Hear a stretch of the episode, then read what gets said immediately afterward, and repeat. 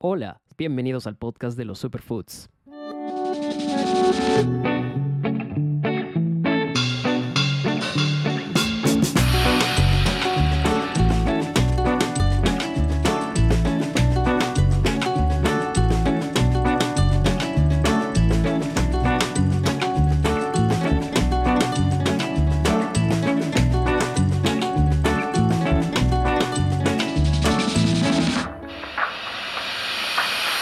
Hola a todos, bienvenidos al episodio 50 de este podcast. Hoy hablaremos en extenso sobre la chía, ese pequeño pero poderoso superalimento que se ha ganado gran popularidad en los últimos años por sus increíbles beneficios para la salud alimentaria, para la nutrición.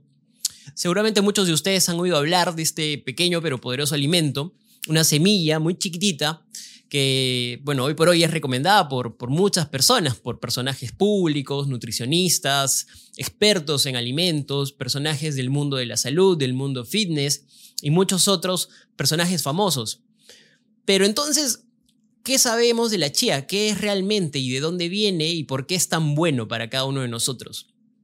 Entonces, en este episodio vamos a explorar un poquito más en profundidad todos esos secretos que nos trae la chía y a descubrir cómo este pequeño granito puede mejorar nuestra salud de maneras muy sorprendentes. Pero antes de continuar, me gustaría invitarlos a que escuchen este episodio en su plataforma preferida. Estamos en Spotify, Google Podcasts, Apple Podcasts, en YouTube. Pueden escuchar o ver el episodio como mejor se sientan cómodos, ya sea que se sienten y se concentren en el episodio o estén haciendo alguna tarea en casa alguna actividad de, repente casera o estén trabajando.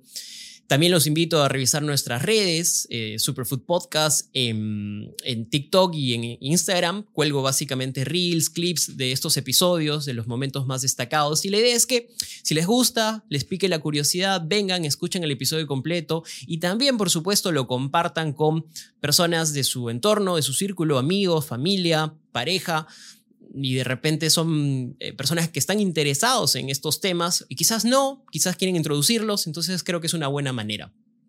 Entonces, bueno, empecemos y hablemos sobre la chía. ¿Qué es la chía?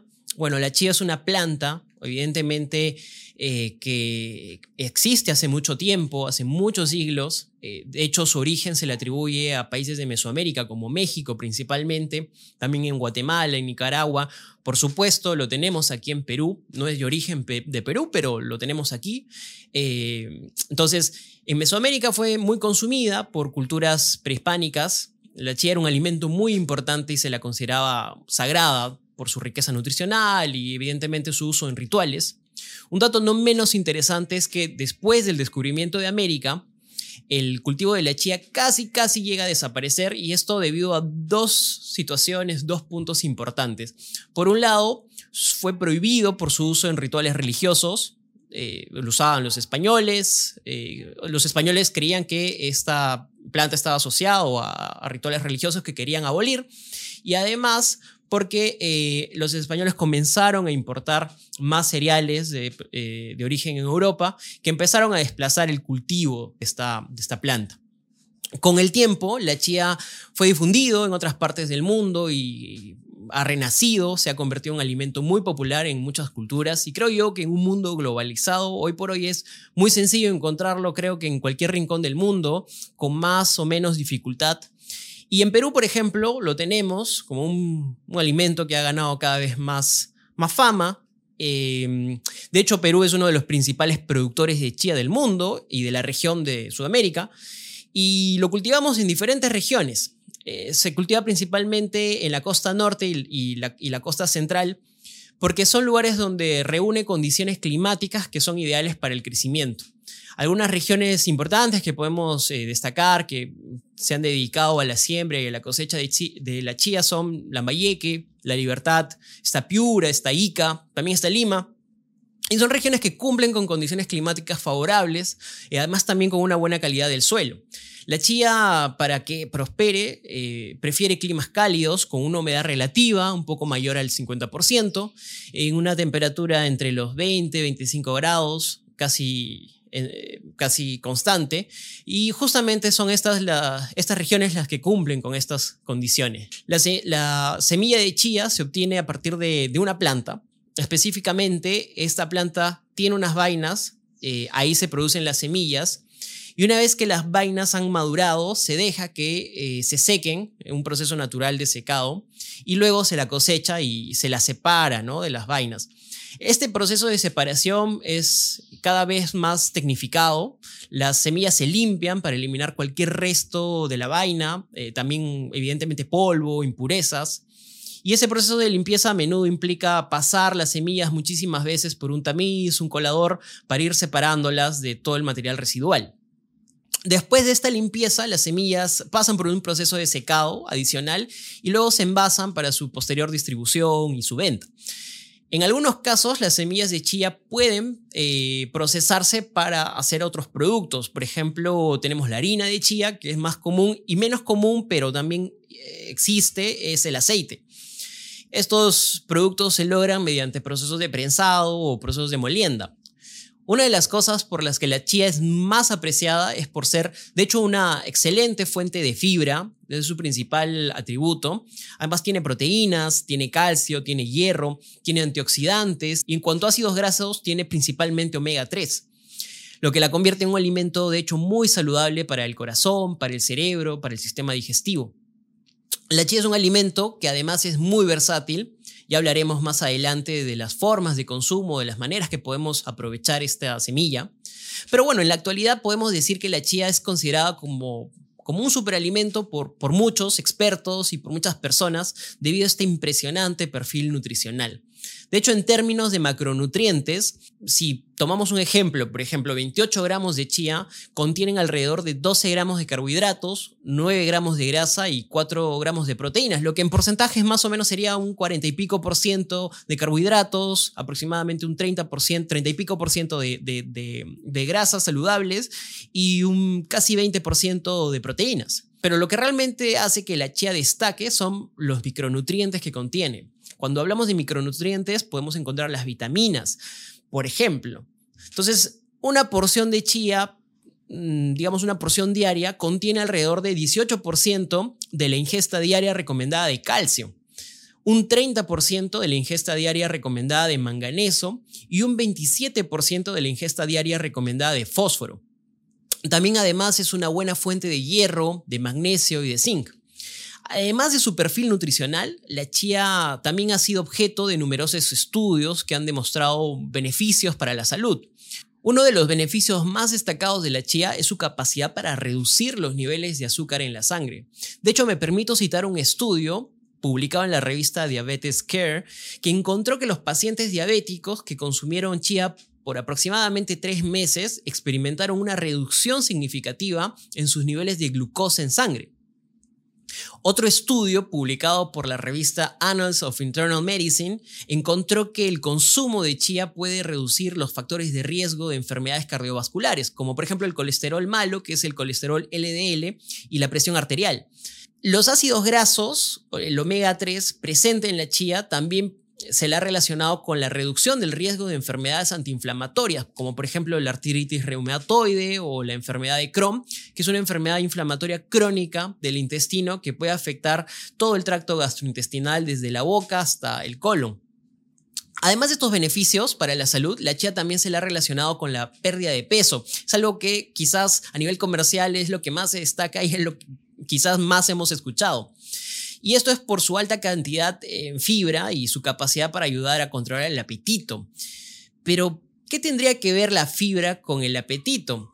Bueno, esto se debe a que la fibra pues tiene este efecto de retardar la digestión y hacer que la comida se sienta más satisfactoria y eso genera una sensación de llenura por mucho más tiempo. Un estudio publicado en la revista Nutrition Research encontró que el consumo de la chía como parte de la dieta saludable y equilibrada puede ayudar a reducir la ingesta de alimentos y ayudar en esta anhelada pérdida de peso que tanto queremos nosotros y sobre todo en determinadas épocas del año.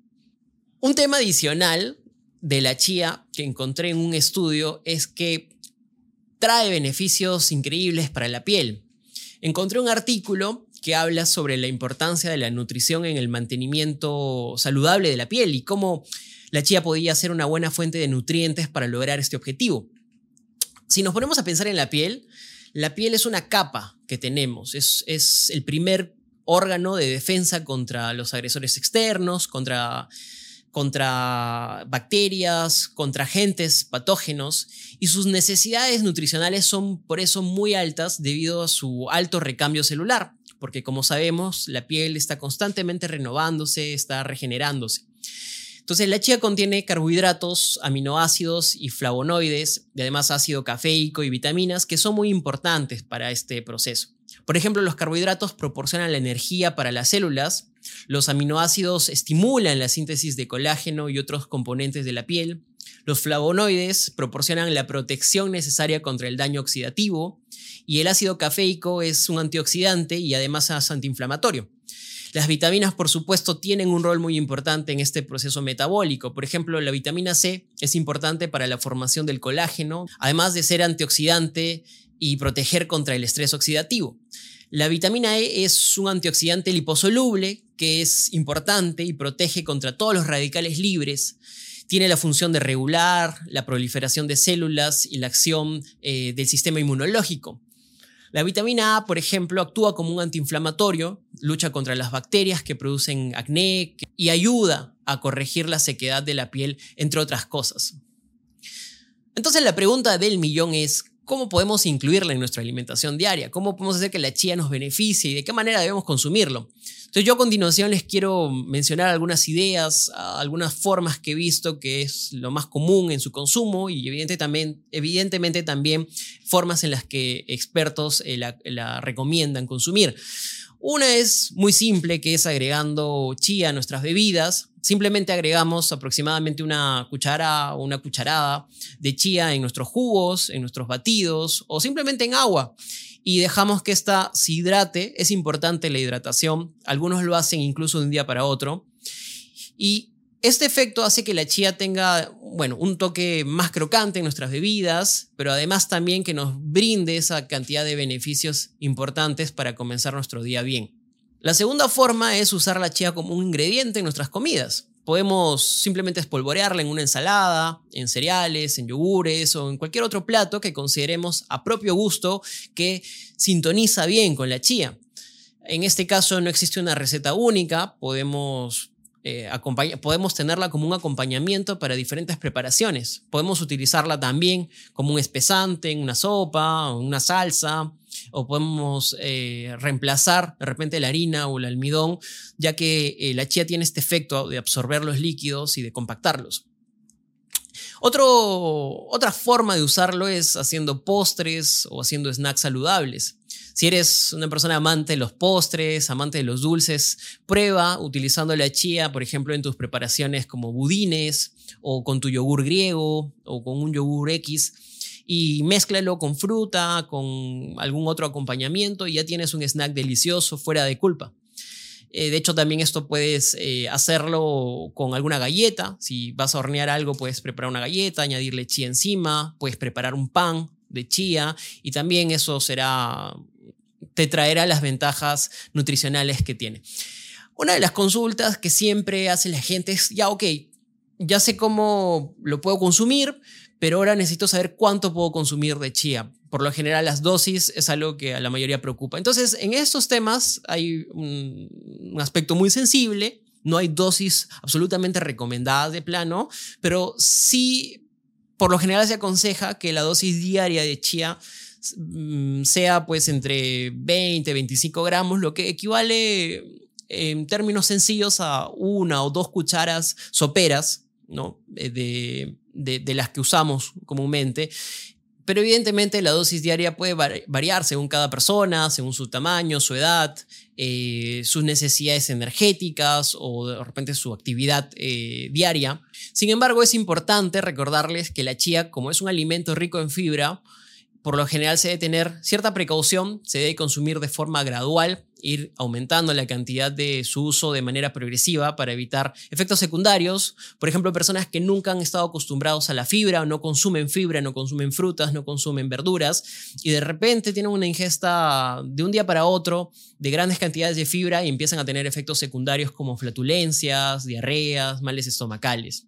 Quiero acabar este podcast eh, comentando un tema que me llamó sumamente la atención cuando revisaba información relacionada a cómo estamos a nivel región en la comercialización y producción de, esta, de, esta, de este alimento. Y bueno, la siembra y comercialización de chía a nivel de nuestra región pasa por, pasa por un periodo de fuerte competencia que viene arrastrándose desde hace muchos años. Pese a que, a que producimos bastante chía como país, no logramos ser todavía uno de los primeros productores a nivel de la región. Los principales exportadores de chía en Sudamérica todavía son países como Argentina, Bolivia, Paraguay, Colombia.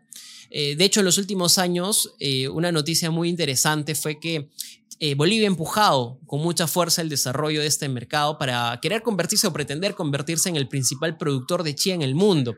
Y sus aspiraciones son de ingresar al mercado chino y, y justamente China es uno de los países que con el pasar de los años y con todos los problemas sanitarios por los que ha pasado, ha comenzado a incrementar su consumo de chía.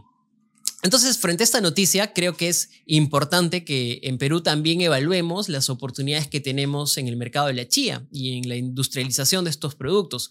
En nuestro país la chía es un cultivo que ha ido ganando mucho terreno, mucho mercado, tanto nacional, internacional. Somos uno de los principales exportadores hacia el mercado americano, estadounidense. Sin embargo, aún creo que hay muchísimo por explorar, por desarrollar, por innovar en este sector una de las oportunidades que podríamos aprovechar es, de hecho, la diversificación de los productos derivados de la chía. Actualmente lo comercializamos principalmente como semilla, pero se podría desarrollar otros productos como aceites, como harinas, como barras energéticas, entre otros productos más, eh, panificación, etc. Y esto puede tener, de hecho, mucho mejor impacto o mucho mayor impacto en el mercado internacional y también en nuestro mercado local. Además, creo yo que es importante que consideremos la industrialización de la mano siempre de una implementación de tecnologías, de maquinarias adecuadas y también de la suficiente capacitación a productores. Yo siempre voy a decir que tenemos muchas oportunidades y pocas iniciativas y creo que es preciso que si las no son las instituciones públicas las que eh, asumen esta responsabilidad o este desafío, sean pues las personas eh, que estén dispuestas a arriesgar capital privado para sacar adelante tantas chances de mercado que creo que tenemos y estamos perdiendo. Bueno, sin más, me despido deseándoles una bonita semana. En el próximo episodio, a propósito de lo que acabo de comentar hace un rato, eh, voy a hablar de un caso muy interesante, del caso de los arándanos en Perú, que es un caso muy bonito, muy inspirador, lleno de muchas lecciones que podemos tomar para otros alimentos. Así que los invito a estar conectados al próximo episodio. Saben que los episodios se estrenan cada lunes, así que, aprovechen toda la semana para, para ponerse al día. Y bueno, sin más, que tengan una excelente semana, un abrazo y pues hasta luego, Superfood Lovers.